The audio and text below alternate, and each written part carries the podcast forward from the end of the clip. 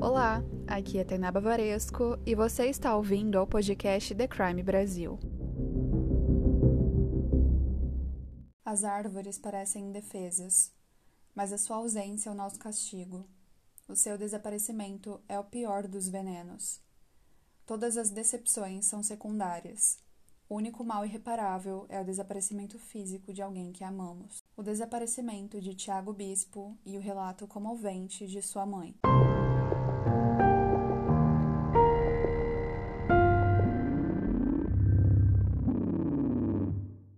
Oi, gente, tudo bem? O episódio de hoje é um episódio diferente dos que eu já trouxe por aqui. A gente vai contar com a participação de uma convidada que é uma pessoa muito incrível, mas o contexto desse episódio é péssimo. Vocês já viram aí no, no título né, desse episódio.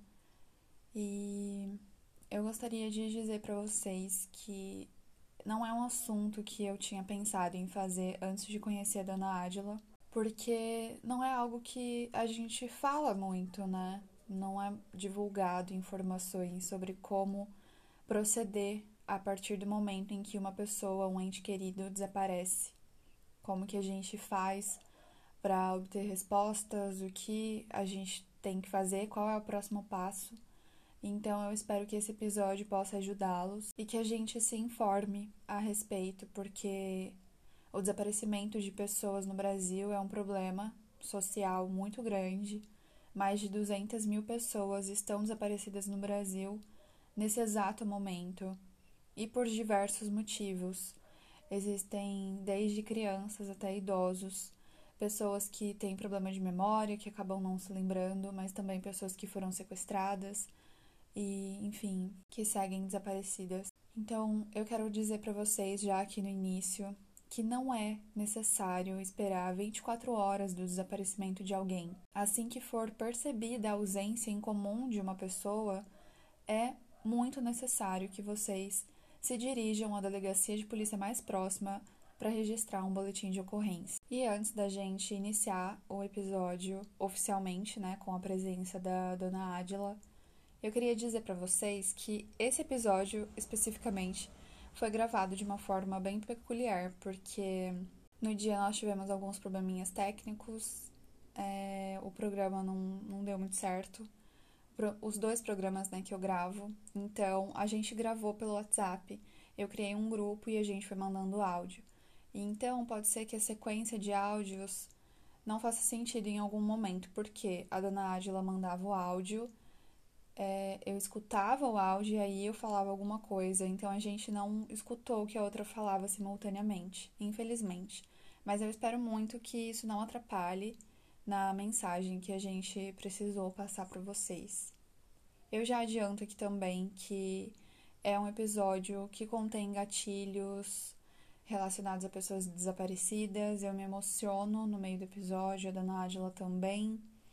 Então, eu já quero dizer aqui para vocês, né, diferente do que eu faço nos outros episódios, que eu já falo os gatilhos logo no início, não sei o quê. Então, agora, sem mais delongas, bora pro episódio de hoje e é isso. Boa noite, Thay. Boa noite a todos os ouvintes do podcast.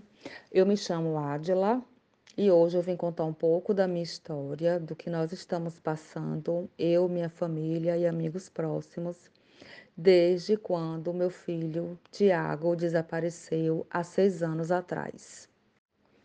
Antes de começar a minha história, é, eu gostaria de frisar é, algo muito importante que é, termina fazendo parte da minha história é o preconceito que as pessoas têm quando a gente vai na delegacia ou qualquer outro lugar e a gente fala que uma pessoa nossa está desaparecida automaticamente as pessoas já acham que a pessoa está em algum local curtindo, ou que a pessoa não quer dar notícias, ou que muitas das vezes a pessoa é ou está envolvido com alguma coisa.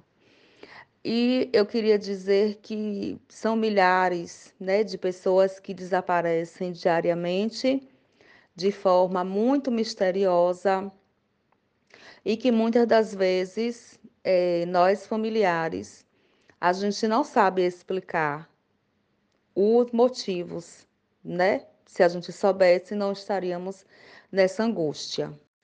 Dona Adila, é, nós já conversamos, né? Estamos em contato há algumas semanas e eu já te disse isso, mas quero pontuar novamente que eu sinto muito e eu espero que a gente possa ter uma resposta do que aconteceu com ele, que se Deus quiser a gente encontre ele.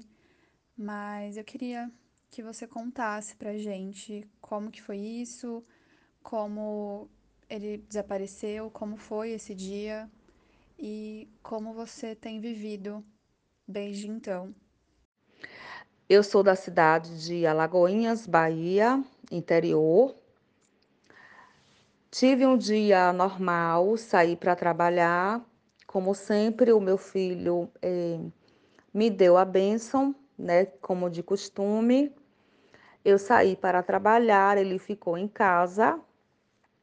E ao retornar no final da tarde, eu percebi que a chave que meu filho tinha estava no local que ele guardava quando ele ia para local, algum local próximo. E entrei em casa, estava tudo normalmente como era de costume. Nós morávamos sozinhos, só nós dois. Até então, não tinha percebido nada de estranho ou de anormal. Com o avançar das horas, é, eu percebi que ele não tinha voltado. Fui ao quarto dele, percebi que a documentação dele estava no guarda-roupa, né? Ele tinha uma carteirinha com os documentos, onde ele guardava os documentos, o RG, a carteira de trabalho, o CPF, toda a sua documentação. Mandei uma mensagem para ele, porém ele não retornou é, por volta das 22, 22 e 30, eu liguei para o celular do meu filho na época, já foi direto para a caixa postal. E eu comecei a me preocupar. É, dei um intervalo, retornei a ligação, deu caixa de mensagem.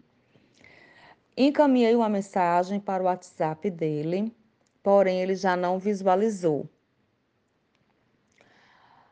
Continuei tentando por diversas vezes e desde então eu já não consegui mais dormir direito. O dia amanheceu e Tiago não voltou para casa.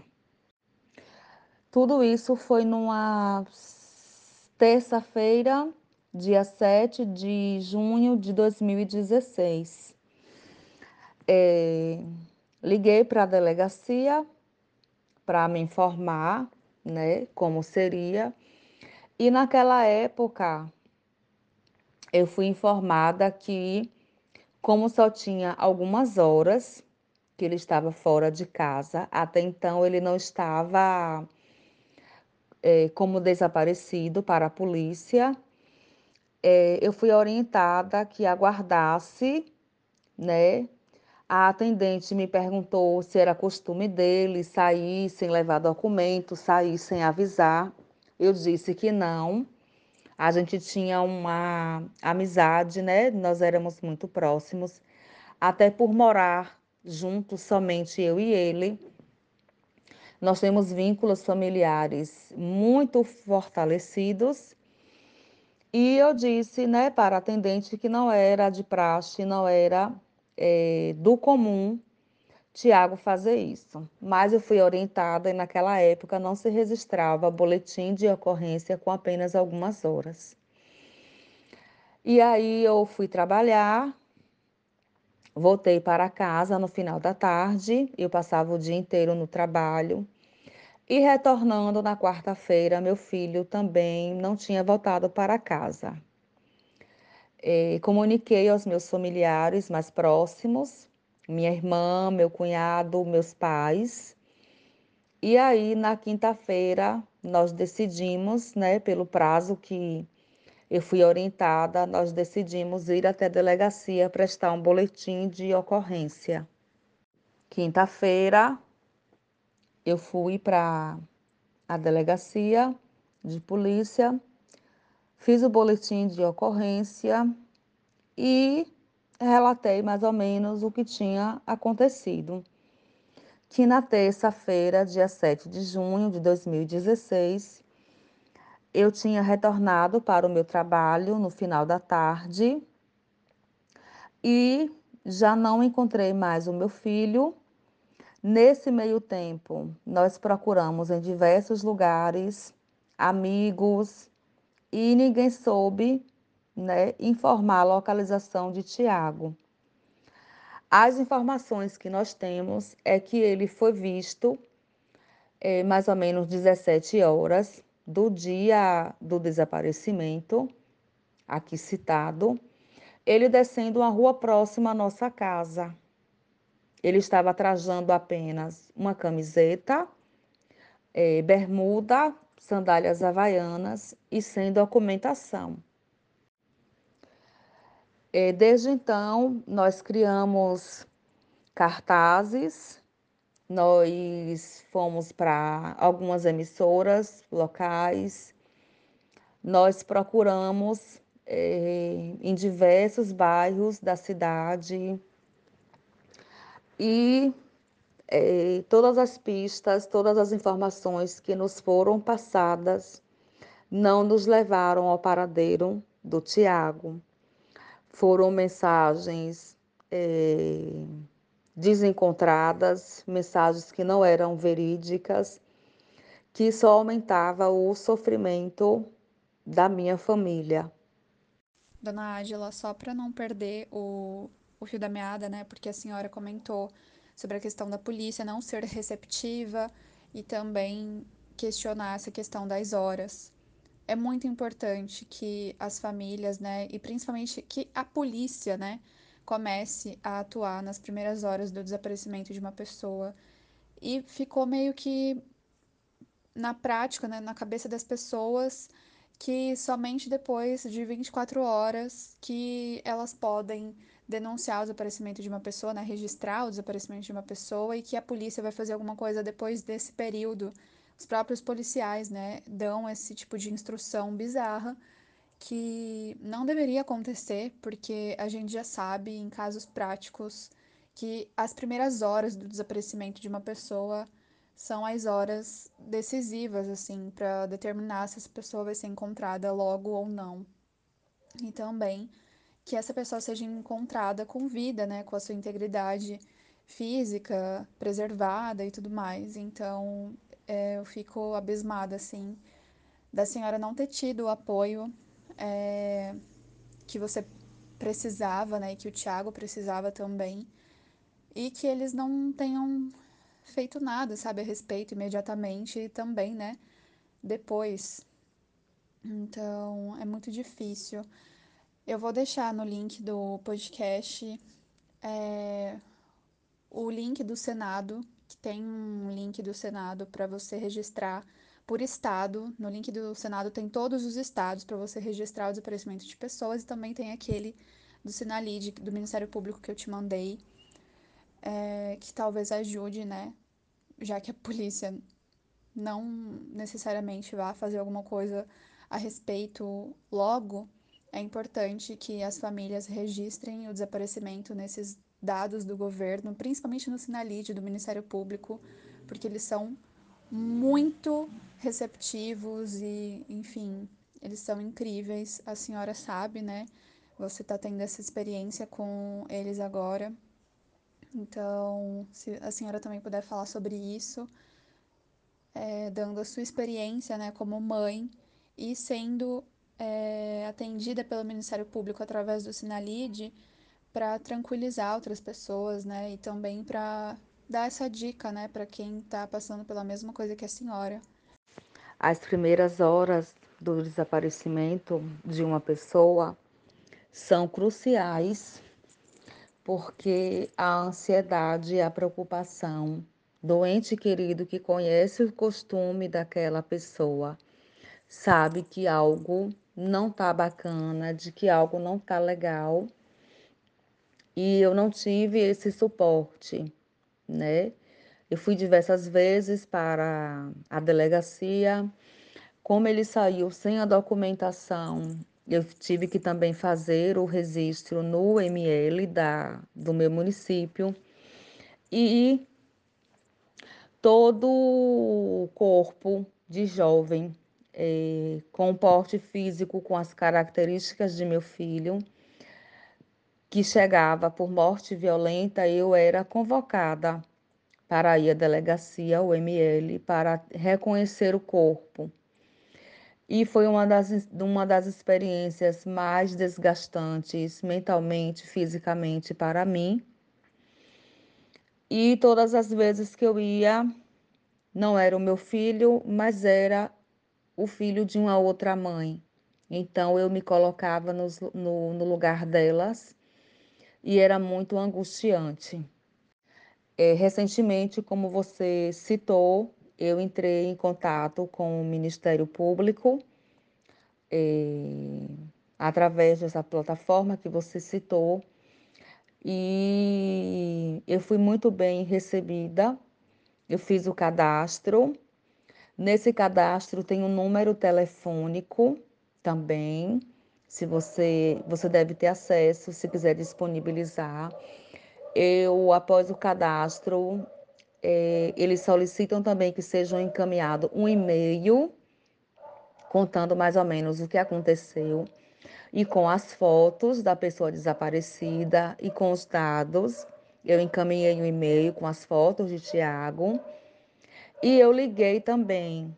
Conversei com um atendente que me acolheu muito bem, ouviu a minha história sem questionar, sem julgar, que é de suma importância. Me fez diversas perguntas, me fez sentir importante, né, que eu estava sendo levada a sério e ficou de me dar um retorno e logo após, creio que oito a dez dias após esse primeiro contato, eu recebi um e-mail eh, com um feedback me dizendo que eles estavam, né, começando a fazer a apuração dos fatos Nesse e-mail, além das fotos de Tiago, é, eles pediram para mim anexar também o boletim de ocorrência. E eles me orientaram que é, é realizada uma coleta de dados de DNA para é, ajudar nas buscas.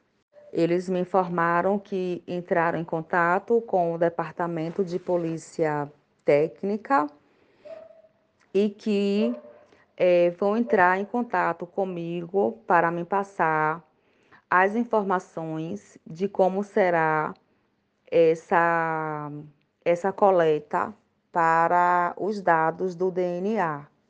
Meu Deus, dona Ádila, eu sinto muito, de verdade, assim, eu não consigo nem imaginar a dor que deve ter sido, mas. Meu Deus, só de ouvir, eu nem sou mãe, já é extremamente chocante. Imagina para a senhora, então eu sinto muito. E eu de verdade espero que esse episódio possa ajudar a senhora a encontrar o Thiago. Eu também, fora né, do podcast, estou à disposição da senhora, você sabe.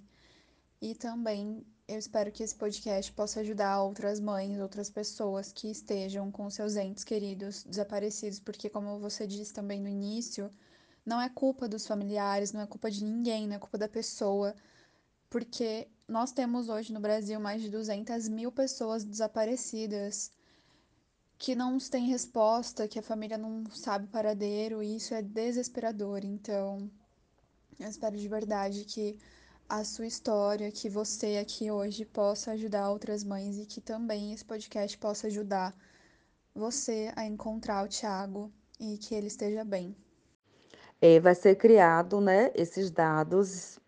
Existe um Banco Nacional de perfis genéticos de pessoas desaparecidas, criada pelo Ministério Público. E os meus dados, junto com o de Tiago, serão anexados.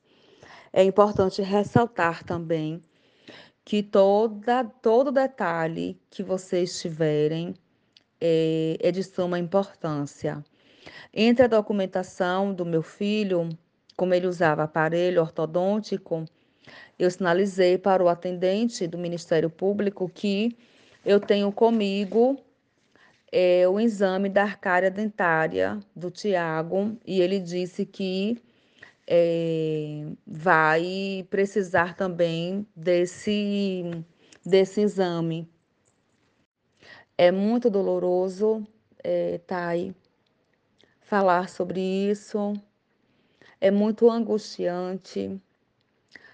Tudo isso deixou uma lacuna, um vazio muito grande na minha família, nos amigos próximos. A minha mãe teve câncer um ano depois que meu filho desapareceu.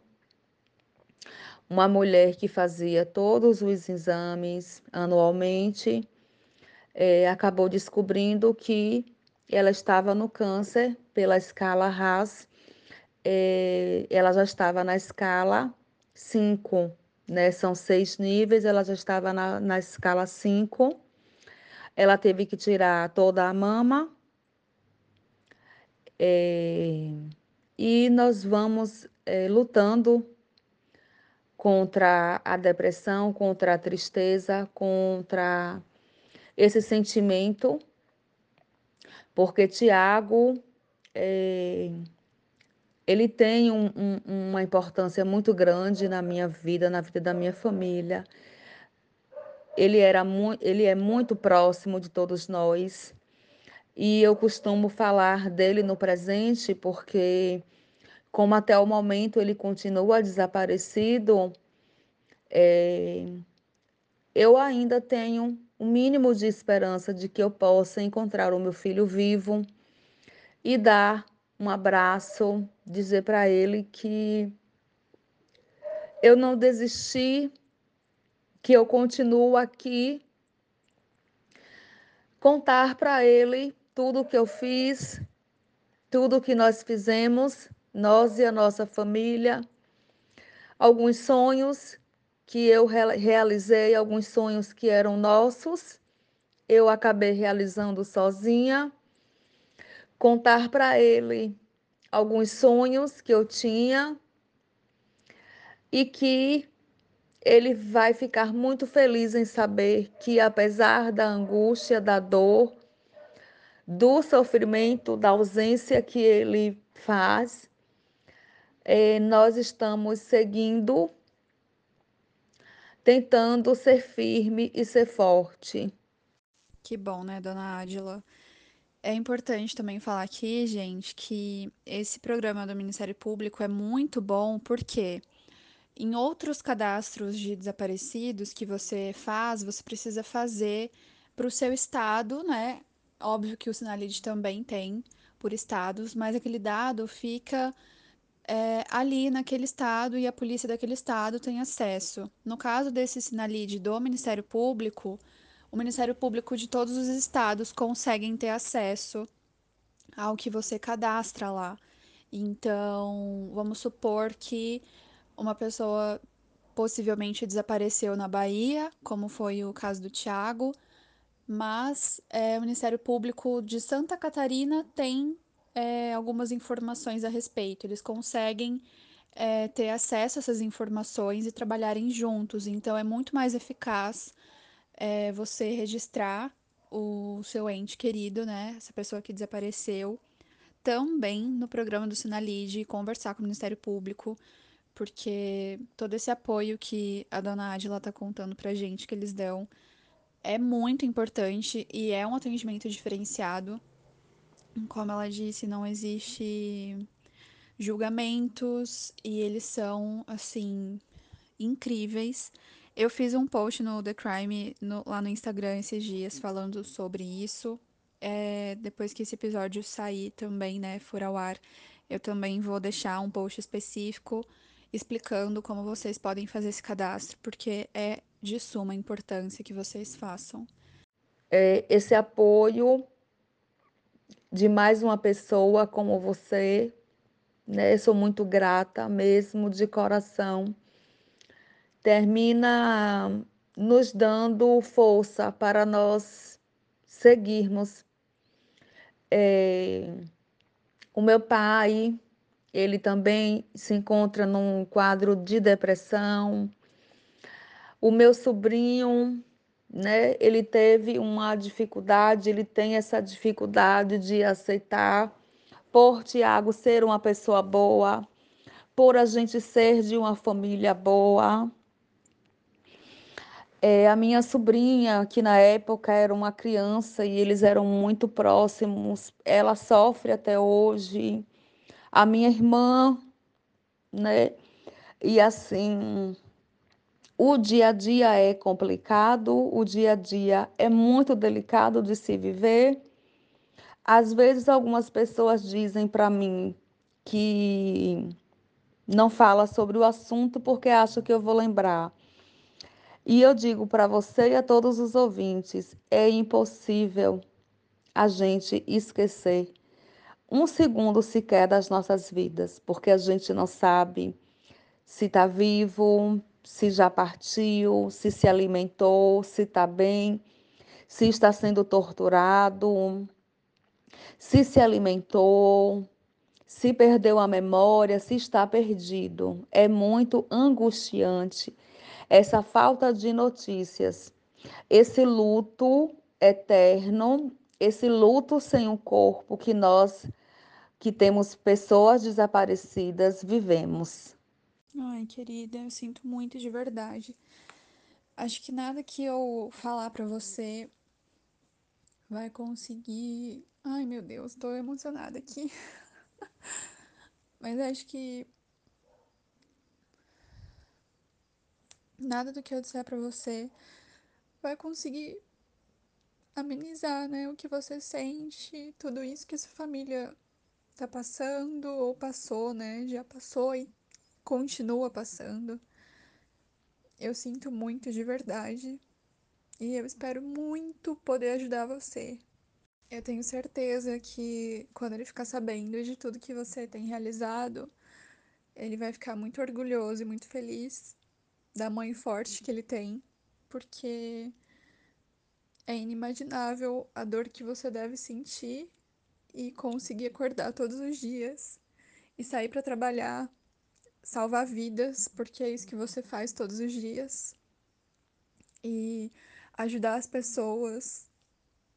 Sério, ele tem que ter muito orgulho mesmo da mãe que você é, porque você é uma mulher muito forte, incrível. Espero muito que dê tudo certo e eu fico muito feliz por ter te conhecido. Como eu já falei com você, né, em algumas das nossas conversas antes de gravar esse podcast, eu venho nessas últimas semanas pesquisando bastante sobre pessoas desaparecidas e tem muitos cadastros, né, principalmente do estado da Bahia, que foi o principal, né, que eu fiquei procurando a foto do Thiago em todos os sites que eu encontrei.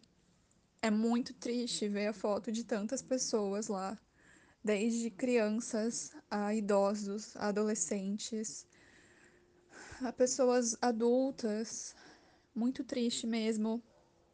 O Thiago tem a minha idade. Então, isso foi, tipo, mais uma coisa que eu fiquei muito triste, né? Porque ele é extremamente jovem enfim, tô emocionada. De antemão, eu me coloco à disposição para outras famílias, para outras mães. É, é muito doloroso, é uma ferida que não cicatriza. E Tiago só tinha 21 anos de idade. E eu fico imaginando como seria a minha vida se Tiago tivesse aqui. Eu fico imaginando como ele estaria, se ele estaria nesse momento parecido mais comigo ou com o pai dele. A minha família nunca mais vai ser a mesma, os meus amigos nunca mais vai ser o mesmo. E tem algumas datas que são mais dolorosas, né? Tiago, ele desapareceu no mês de junho, como eu já citei, e para a gente aqui da, da Bahia, que festeja o São João, é um do mês que a gente mais gosta, a gente do interior, que é um mês com muita fartura. É o mês que eu também faço aniversário. Ele desapareceu no início do mês, eu faço aniversário no final do mês, então é, junho não foi mais o mesmo, né? Ficou marcado por conta disso. Novembro, que é o aniversário dele, o mês do aniversário dele, não é mais o mesmo para gente. Ele desapareceu no dia 7 e a minha mãe faz aniversário no dia 7 de janeiro. Então, é uma data que a gente comemora a vida da minha mãe e a gente comemora mais um mês do desaparecimento de Tiago. Então, são datas que terminam sendo mais delicadas para a gente, onde a gente fica mais fragilizado. E eu espero sim encontrar Tiago, seja de qualquer forma, mas eu preciso, nós precisamos dessa resposta. Muito obrigada, Thay, por cada palavra. É, eu sempre costumo dizer às pessoas sim que eu salvo vidas eu acabei não falando, né, sobre mim, mas agora que você comentou, é, eu sou assistente social, sou professora, sou especialista em saúde mental e eu trabalho numa unidade de internação para adolescentes que cometeram atos infracionais. E sim, é, eu costumo dizer que eu trabalho salvando o mundo. A partir do momento que eu consigo ressocializar um adolescente, eu estou salvando, né? Eu estou tirando é, da sociedade uma pessoa que iria é, fazer qualquer ato infracional contra mim ou o meu próximo e eu costumo dizer que eu saio todos os dias para salvar o mundo por uma sociedade melhor, por um mundo melhor, por um local mais digno e mais pacífico para que a gente possa viver. É, é muito, muito difícil para mim. É, uma mãe não deveria passar o que eu estou passando. Eu recebi diversos trotes na época. Um dos trotes que mais me fragilizou foi de uma possível mulher que criou um, um, um, perfil falso no Facebook. E através do Message ela me contactou e ela me relatou que meu filho é, havia desencarnado. E ela me contou é, detalhes de como teria acontecido. E para mim, ler cada palavra daquela e imaginar que Tiago tinha passado por todo aquele sofrimento, eu não sei como te explicar, mas eu sentia a dor era, se, era como se eu estivesse sendo a vítima. Né? Cada frase que eu lia, que ela relatava que ele tinha levado uma paulada, eu sentia literalmente a dor. E era angustiante saber que poderia ter sido verdade, que talvez isso tenha sido verdade. Eu tenho insônia desde então. Eu tenho insônia há seis anos e tem época que eu passo dois, duas, três noites sem dormir, mas eu sigo. Eu sempre costumo conversar com o Tiago e eu sempre digo a, a ele que eu vou seguir por mim, por nós e que nós iremos nos encontrar sim. Seja da forma que for, passe o tempo que for, nós iremos nos encontrar. É. Bispo só tinha 21 anos quando ele saiu de casa e não retornou mais.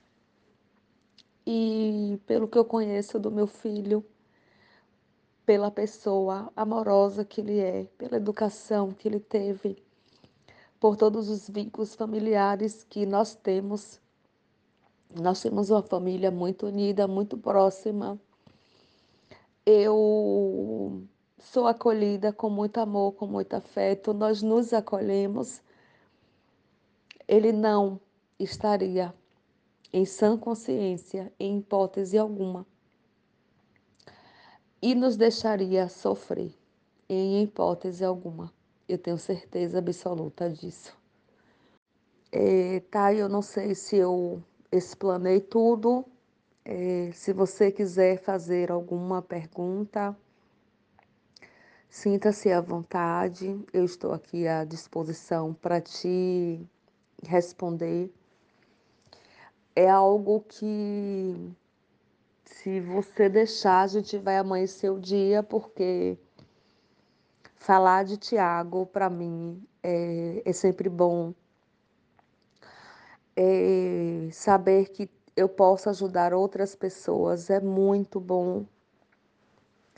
E caso você ache necessário, a gente pode encerrar. Ou se você quiser me fazer alguma pergunta, estou à disposição. Eu vou esperar você ouvir os áudios para me dar um feedback. É, como eu disse, ele tinha minha idade. Eu tinha 21 também, em 2016. É, e é muito triste saber que isso aconteceu com uma pessoa tão jovem, como eu disse, né? Quando a gente vai olhar o banco de dados de pessoas desaparecidas, é uma realidade que a gente não tá a par na sociedade. Eu não vejo notícias sobre isso, as pessoas não falam sobre isso. Até você entrar em contato comigo, por exemplo, eu nunca tinha pensado em gravar um episódio sobre isso. E então a gente precisa falar sobre essa questão, porque é sobre segurança pública é sobre a nossa sociedade, é um problema social. A gente precisa ver o porquê que as pessoas desaparecem, não só o porquê elas desapareceram, né? Se foram raptadas, sequestradas, mas o porquê que a polícia não consegue ser efetiva nesse sentido de desvendar o que aconteceu, descobrir, investigar ir a fundo, levar a família a sério, aquela questão a sério, porque ninguém melhor do que a própria mãe de conhecer o filho, como você disse, né? Ele não desapareceria sem dar notícias, sem falar se tá bem, para onde vai. Então, é óbvio que existem famílias, né, que têm vários problemas internos que acaba fazendo com que o filho fuja de casa, porque às vezes sofre algum tipo de violência, né? Mas não é nem de longe o caso. E mesmo quando, né, se trata dessa questão, que a polícia consiga investigar e descobrir o que, que aconteceu com aquela pessoa. É, é muito bizarro, assim, porque é como eu disse, a gente não vê notícias sobre isso. As pessoas não sabem que mais de 200 mil pessoas estão desaparecidas no Brasil hoje, sem a menor notícia, sem saber o paradeiro, a família sem resposta. Como você disse, né? É difícil não saber o que aconteceu. E que você precisa, né? Vocês, como um todo, né? A família de vocês precisa saber o que aconteceu, independente do que tenha sido. Porque ficar no escuro eu acho que é a pior coisa, né? Vocês não fazem ideia do que tá acontecendo com o Thiago ou do que aconteceu. E Às vezes ele tá bem, às vezes ele não se lembra, é como você disse, tem muita gente que desaparece, perde a memória e fica desaparecido por muitos anos. Então, deve ser muito desesperador. Eu tô muito mal, assim, por isso que eu falei para você e reitero que eu tô à disposição para te ajudar no que você precisar. Se eu pudesse, eu ia ir na Bahia te ver e te, te ajudar, te abraçar, porque, sério, é, é inimaginável essa situação. Eu queria dizer para os ouvintes que eu estou aqui me segurando o máximo que eu posso para não me emocionar, para não chorar durante essa gravação, porque as pessoas precisam neste momento de informações. Mas eu não sei como explicar o que me mantém. Mas o meu coração, ele está dilacerado, mas ele é esperançoso. É isso. Eu vou ficar aguardando o seu feedback. Meu Deus, as pessoas são muito bizarras e cruéis. Eu lembro que a gente conversou em algum dia sobre você ter um novo número, né, de telefone para que as pessoas entrassem em contato, pessoas que ouvirem esse podcast e souberem alguma notícia do Thiago, alguma novidade, alguma coisa que possa ajudar, entrar em contato, mas é, se você quiser, eu posso disponibilizar um contato meu para que as pessoas entrem em contato comigo e eu faça esse filtro para você não passar por isso, sabe? Porque ou então a gente cria um Instagram, né, voltado para isso, uma página no Facebook, alguma coisa assim, eu te ajudo nisso pra gente conseguir fazer um filtro e você não ter que passar por nada parecido com isso de novo, sabe? Porque eu não sei o que que passa na cabeça das pessoas é, de entrar em contato com uma mãe que tá procurando filho e falar esse tipo de coisa, sabe? É muito bizarro e cruel. Eu também não consigo entender. E seguindo essa linha, E quando eu penso de forma racional, eu às vezes realmente penso que talvez eu não veja mais Tiago da forma que eu gostaria, que é ele vivo. E se isso realmente acontecer, é... eu gostaria muito de saber quem foram as pessoas, por que essas pessoas fizeram isso, e eu queria dizer que, da minha parte, o perdão já foi dado, já está liberado. Eu só queria falar para essas pessoas o que a ação deles, se isso realmente já aconteceu, é, causou na minha vida. Mas é, eu também consigo é acreditar que eu me mudei, eu me melhorei muito. E é, eu também peço muito por essas mães desses ou dessas pessoas, porque eu fui criada de uma forma de que eu vou preferir sempre ser o ofendido do que o ofensor. Ai, dona Adila, como eu disse, né? A senhora é uma pessoa incrível. E esse foi um exemplo brilhante do tipo de criação que o Tiago teve e da pessoa generosíssima que a senhora é, que ajuda pessoas todos os dias, famílias, né? E ainda consegue dar um exemplo para todo mundo que está ouvindo esse podcast no meio de toda a sua dor, dizendo que você perdoa pessoas que possam ter feito mal ao Tiago e também que você prefere se machucar do que machucar alguém. Então, assim, não tenho nem palavras. Eu queria muito que você contasse pra gente como que o Thiago é, de personalidade, assim, se se ele era muito companheiro, seu amigo, você disse que vocês tem uma ligação muito forte, né? Que vocês moravam juntos. Então, se você puder falar de algo que marcou um momento bom entre vocês, acho que seria muito legal, porque acho que mais do que a gente gravar um episódio para tentar descobrir o que aconteceu com ele, também ser um episódio informativo para as pessoas, é a gente celebrar momentos bons que vocês passaram juntos, você lembrar das coisas boas também, para não ficar só cheia de dor, sabe?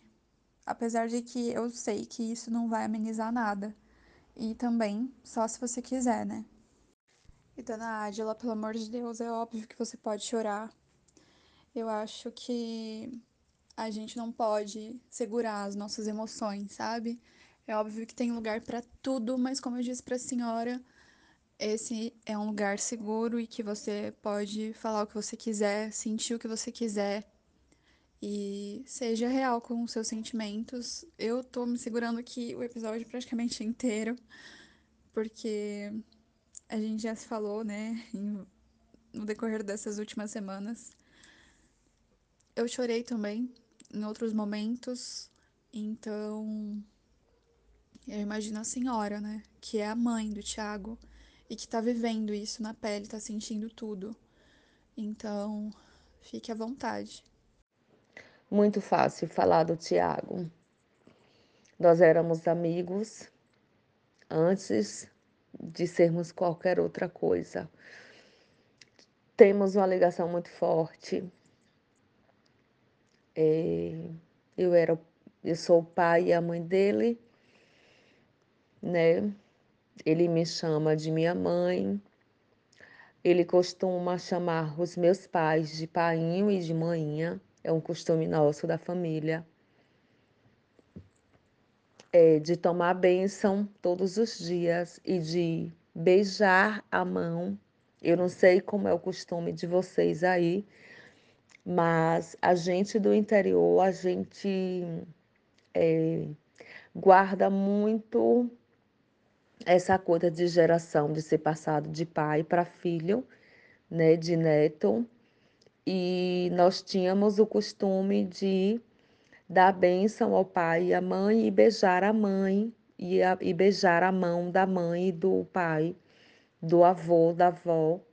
E Tiago, mesmo com 21 anos de idade, ele, tinha, ele tem mais ou menos 1,80m, né? Ele é bem alto, negro, muito bonito. Ele me dava benção todos os dias. Tiago é uma pessoa muito feliz, muito alegre, muito prestativa. Tinha muitos amigos idosos, inclusive.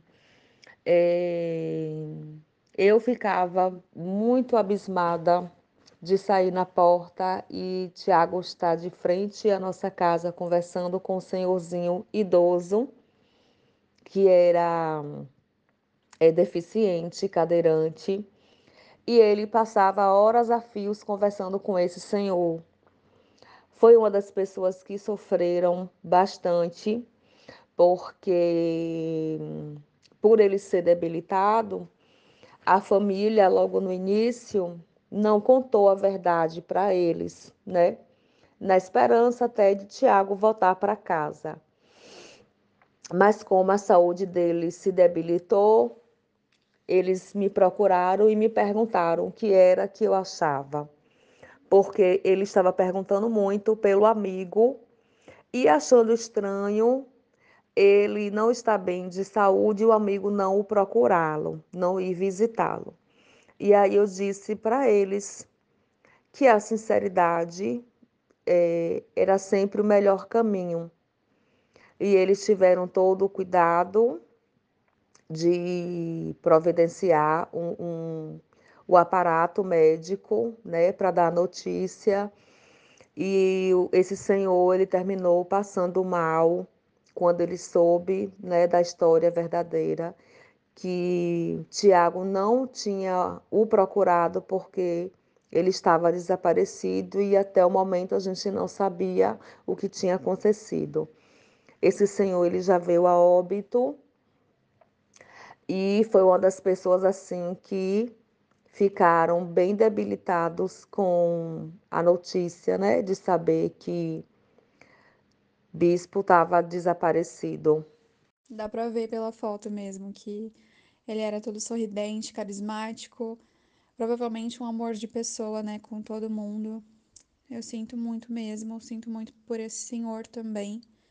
Eu imagino o quanto o Thiago deve ter feito falta para ele, porque pessoas idosas normalmente, né, em estados debilitados, principalmente, se sentem muito sozinhas, né? E o que eles mais querem é ter um amigo para conversar, uma pessoa para conversar, para compartilhar os pensamentos, as vivências. Amam contar histórias, né? Então, que pena. Eu sou muito grata a todas as pessoas que estiveram conosco naqueles momentos, que continuam conosco os dois primeiros anos eu carreguei, né, o sentimento da culpa. Eu me sentia culpada por ser a mãe de Tiago e fazer tantas pessoas sofrerem. Eu acabei desenvolvendo é, algumas síndrome, né? Eu tinha síndrome do pânico, eu é, saía somente para ir trabalhar, porque eu queria voltar correndo para casa, achando que Tiago ia chegar e não ia me encontrar para abrir a porta, como ele saiu sem a chave. Eu queria estar em casa porque eu achava que ele ia chegar e eu tinha que estar em casa para abrir o portão, para abraçá-lo e dizer, meu filho, onde você estava, o que foi que aconteceu. E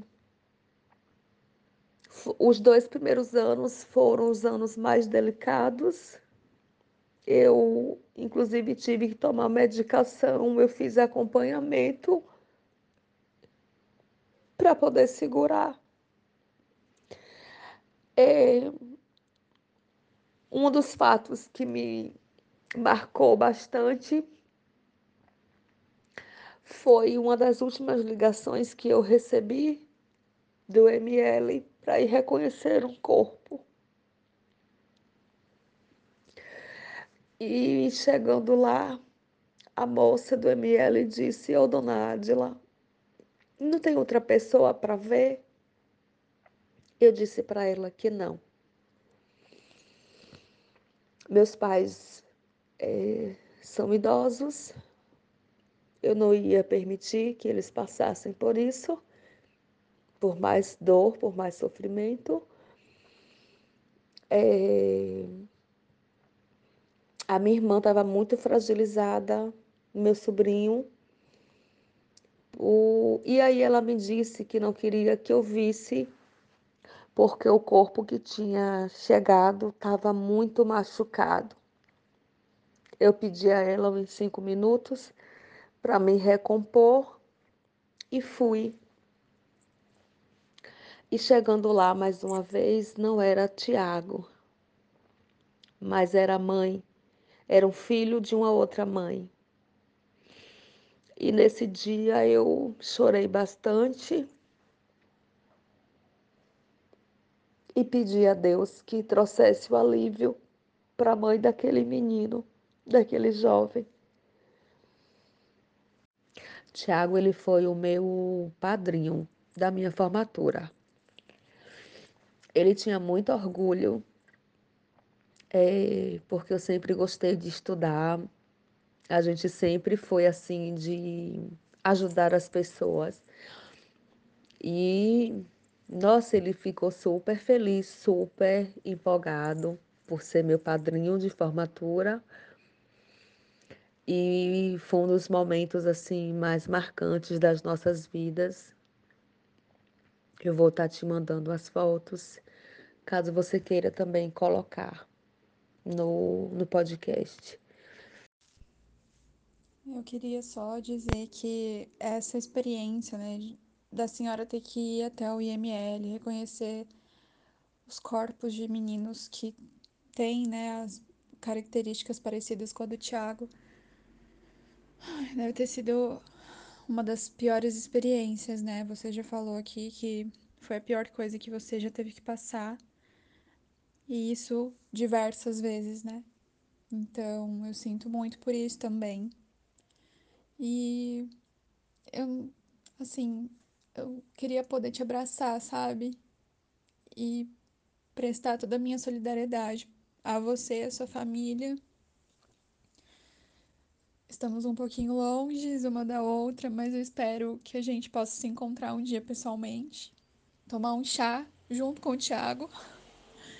E, enfim, é...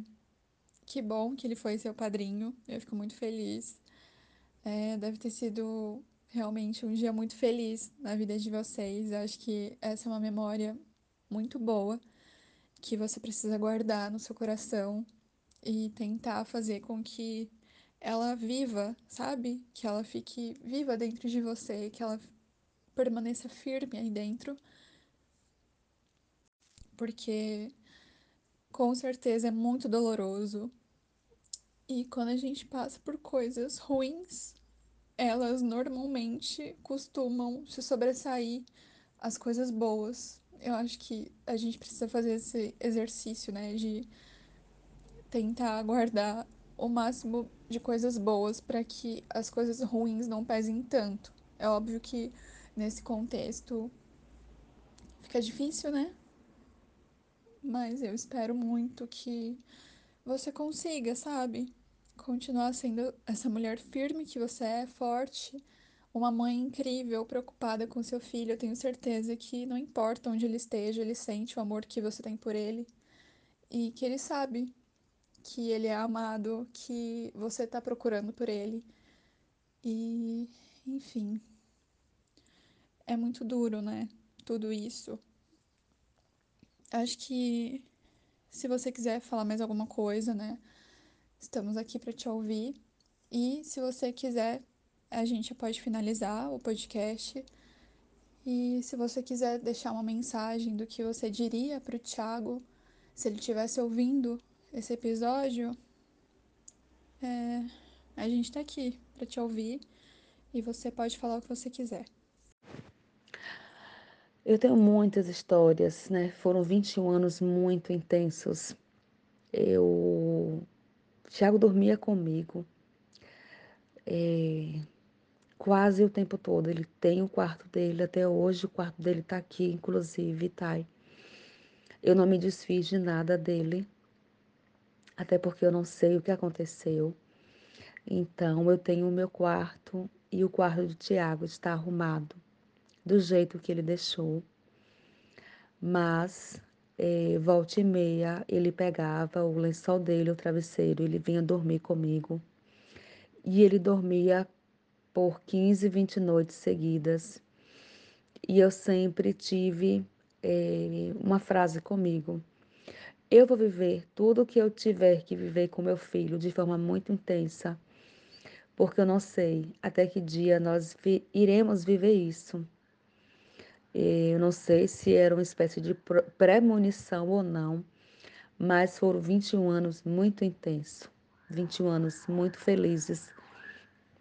Claro que a gente tinha nossas diferenças. Tiago tem uma personalidade muito forte mas é, o respeito sempre prevaleceu no meu lar, na minha casa.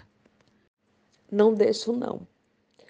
É, eu sempre estou conversando com minha família, por, por incrível que pareça, é, eu acabo sendo o alicerce é, de, de toda a minha família. E eu sempre falo para eles que a gente tem que lembrar de Tiago é, da forma que ele, é, da forma que a gente o viu pela última vez, feliz, sorrindo. Eu me apego a todas as lembranças, a todos os momentos que nós vivemos, que foram momentos maravilhosos. Temos momentos lindos para viver, para relembrar, para rir é, pelas fotos, você vai perceber que quando a gente se reunia em família, era sempre um para fazer sarro do outro, para rir. Então, é, a minha irmã, a minha, minha sobrinha, meu sobrinho, ele sempre me diz que me tem como referência, que se inspiram e é muito importante para mim saber disso. E eu me sinto fortalecida por eles também. A gente troca essa sinergia bacana. Eu acho muito importante. Um, eu vou começar te agradecendo mais uma vez, de coração mesmo. É, você disse que queria muito estar mais perto para poder me dar um abraço. Acredite, é, nesse momento eu me sinto totalmente abraçada por ti. Eu sinto daqui é, toda a sua vibração, todo o seu sentimento é, genuíno por mim, todo o respeito e consideração. Então, assim, gratidão mesmo, gratidão pura. Eu sou toda gratidão. Eu queria dizer tanta coisa para Tiago, mas é, quando a gente passa por algum aperto lá em casa, ou a gente fica muito tempo sem ver um ou outro, a gente sempre costuma se abraçar muito, se beijar muito, chorar muito, e depois a gente olha, olha, e a gente sempre costuma dizer assim: deixa eu te olhar, e a gente começa a tocar para ver se não está faltando nada. Então eu ia falar isso para bispo, que é assim que a gente o chama, né? Que é o sobrenome dele, o nosso sobrenome. Eu ia dizer, meu filho, quanta saudade, quanto eu te amo. Eu nunca deixei de te procurar um só minuto. Eu nunca deixei de pensar em você um milésimo da minha vida. Como você tá bonito. Deixa eu te tocar, deixa eu ver se não tá faltando nenhum pedacinho, nenhum fio de cabelo.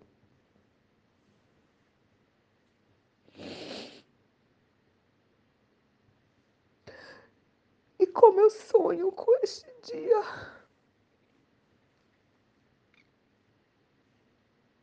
Como eu sonho com este dia. Eu queria dizer para os familiares, para todas as pessoas que esse podcast possa chegar, que não desistam dos seus, é, que não se importem com o que as pessoas vão pensar.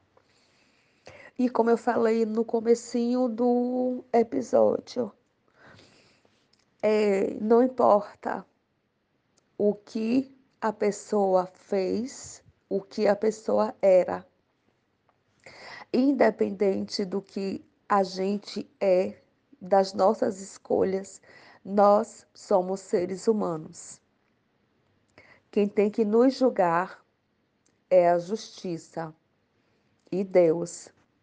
Então, assim, famílias, se você tem um, um, um familiar que, por um acaso, é usuário de drogas e com isso você se sinta é, intimidado a não procurar pelo que as pessoas vão achar, pelo que as pessoas vão dizer, e por ele ter essa condição, que é uma dependência, a pessoa não escolhe ser usuário de drogas, deixando claro que não é o caso de meu filho, é apenas um exemplo para você que esteja ouvindo.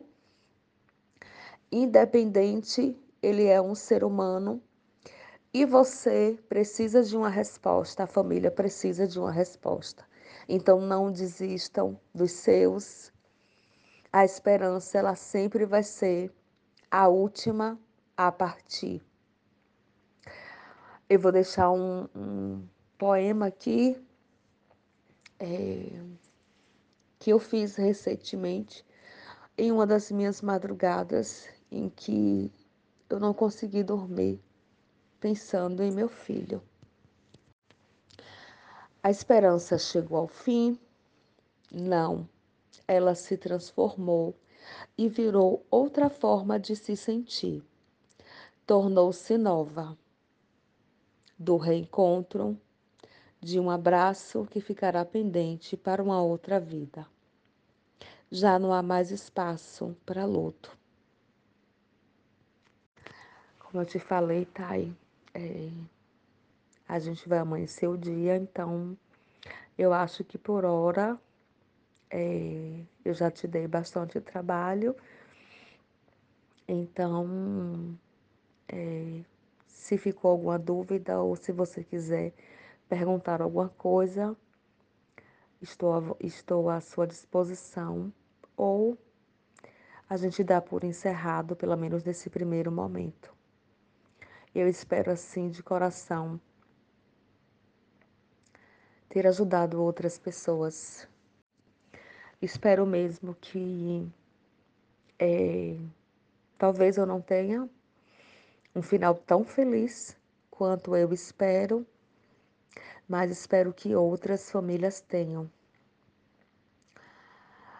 Eu nunca desejo para o outro as coisas de as coisas não tão boas que eu passo. Eu sempre desejo por outro as melhores coisas possíveis. Querida, você não me deu trabalho nenhum. Para mim é um prazer poder te ajudar. É... Eu comecei a pensar no The Crime nele antes de eu te conhecer e nele agora. Que ele talvez seja uma ferramenta para ajudar pessoas, sabe? Não só contar casos de crimes e fazer análises jurídicas aqui, mas para conseguir tocar as pessoas, sabe? Chegar nas pessoas. Então, sou eu quem te agradeço. Como eu já disse, eu estou à sua disposição. Qualquer coisa que você precisar, que esteja ao meu alcance, eu vou fazer por você, pelo Tiago, pela sua família. É só me falar que eu faço. E eu vou ser muito grata por você para sempre, por você me mostrar que eu poderia fazer mais do que eu já estava fazendo, sabe?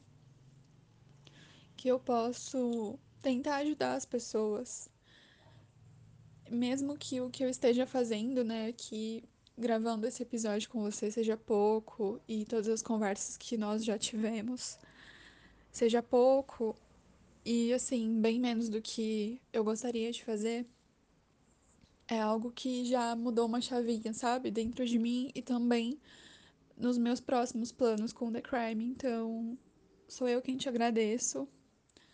Eu espero muito que você encontre o Thiago, que a gente possa fazer isso juntas.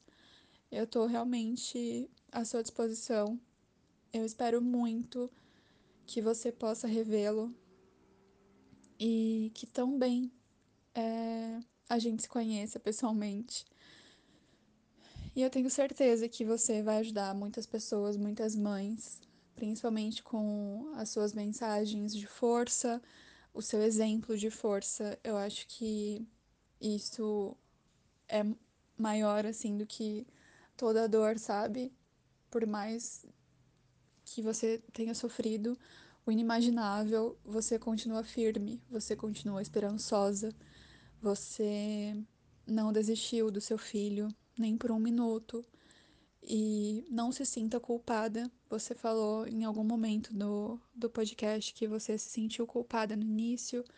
Não faça isso com você, porque você não tem culpa de nada, nem o Thiago. Então, não, não se sinta culpada. Saiba que você foi a melhor mãe que você pôde ser e que, como você disse, você aproveitou muito. Foram os 21 anos muito intensos. Eu tenho certeza que ele foi e talvez seja, né, um homem muito realizado e honrado por ter a mãe que ele tem.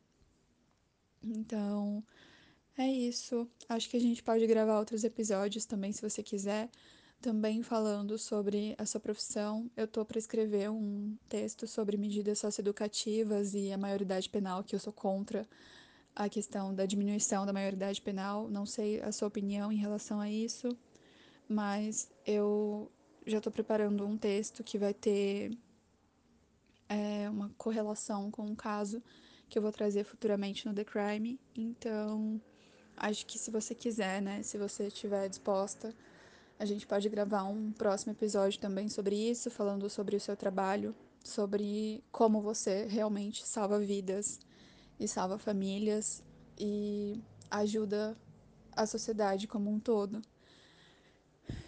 Então é isso. Eu queria te agradecer por se disponibilizar a gravar um podcast aqui comigo. E, como eu já disse mil vezes, eu estou à disposição. Ah, eu vou amar, conte comigo. É, hoje aconteceu algo muito importante lá no meu trabalho para mim, que um adolescente, ele tem 17 anos, é, ele teve progressão de medida para semi-liberdade e eu o acompanhei até a semi-liberdade daqui de feira. E ele me chama de mãe. É, nós criamos um vínculo né, de é, confiança muito grande. E ele sempre dizia para mim que me tem como uma mãe e hoje, quando eu fui me despedir dele, deixar a, as últimas orientações, ele me chamou de minha mãe e a moça meio que ficou meio sem entender. Eu fiquei até um pouco sem graça, mas eu achei muito bonito ele me chamar de minha mãe na frente de outras pessoas.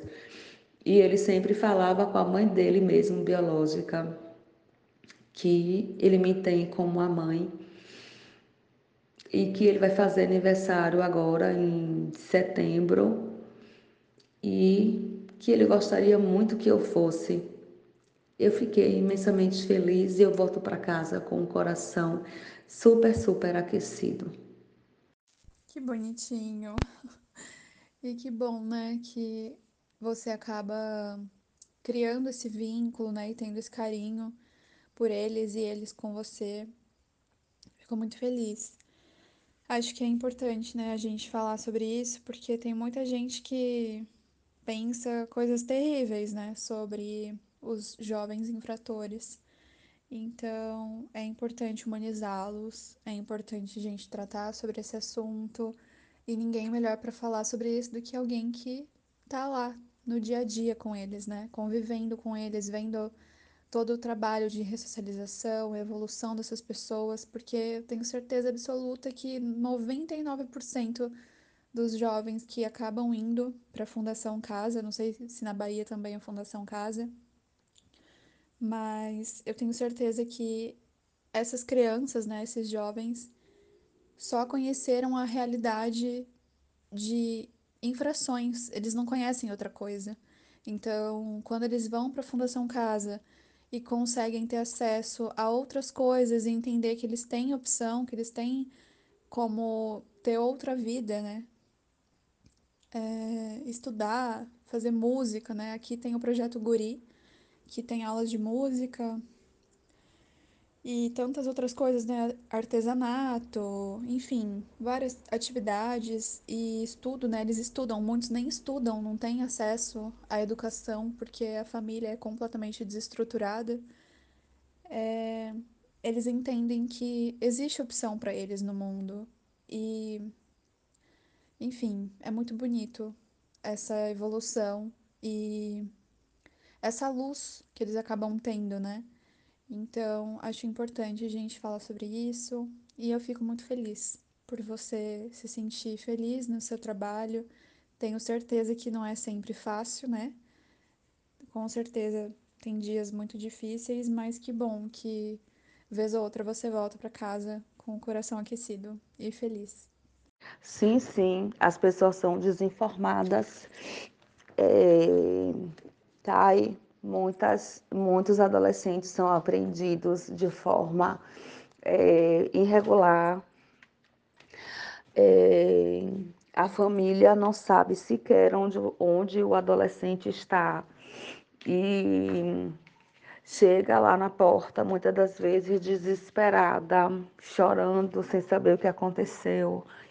Eu tive um adolescente mesmo que os familiares ficaram oito dias procurando, sem saber que ele tinha sido apreendido, sem saber que ele estava preso, porque ele ficou na delegacia antes de ser encaminhado para a delegacia, é, para DAI, que é a Delegacia de Jovem Infrator, e é muito angustiante. Então, a gente faz esse acolhimento tanto para o adolescente quanto para os familiares. É um trabalho muito, muito bonito, árduo, mas muito bonito. Então, é, vamos encerrar por aqui nesse primeiro momento. É, espero que esse podcast alcance o maior número possível de pessoas, que a gente possa dar continuidade é, a outros episódios, que a nossa parceria esteja apenas começando. Eu quero agradecer a todas as pessoas que é, vão ouvir, que estão ouvindo, nos ouvindo nesse momento. Desejo uma excelente noite e é só, só agradecer mesmo. Abraços a todos e muito obrigada.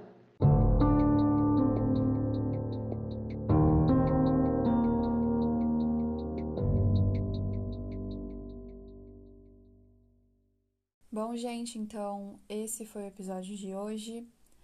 Eu espero que vocês tenham gostado, né, de se informar a respeito desse assunto, que vocês se conscientizem de alguma forma, que se caso isso aconteça na família de vocês ou na família de alguém próximo a vocês, que vocês estejam mais preparados para lidar com isso que esse episódio tenha sido um meio de informar vocês, de ajudá-los de alguma forma, enfim. Não tem muito mais o que eu falar aqui.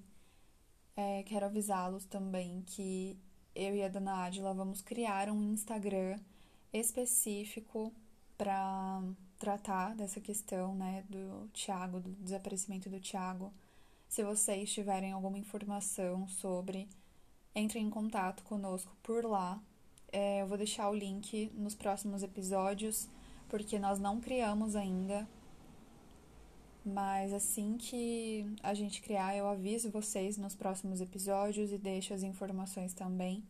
Mas se vocês, né, através da foto que eu tô compartilhando aqui no, no episódio e também lá no Instagram do The Crime, souberem de qualquer informação relevante que seja real, tá, gente?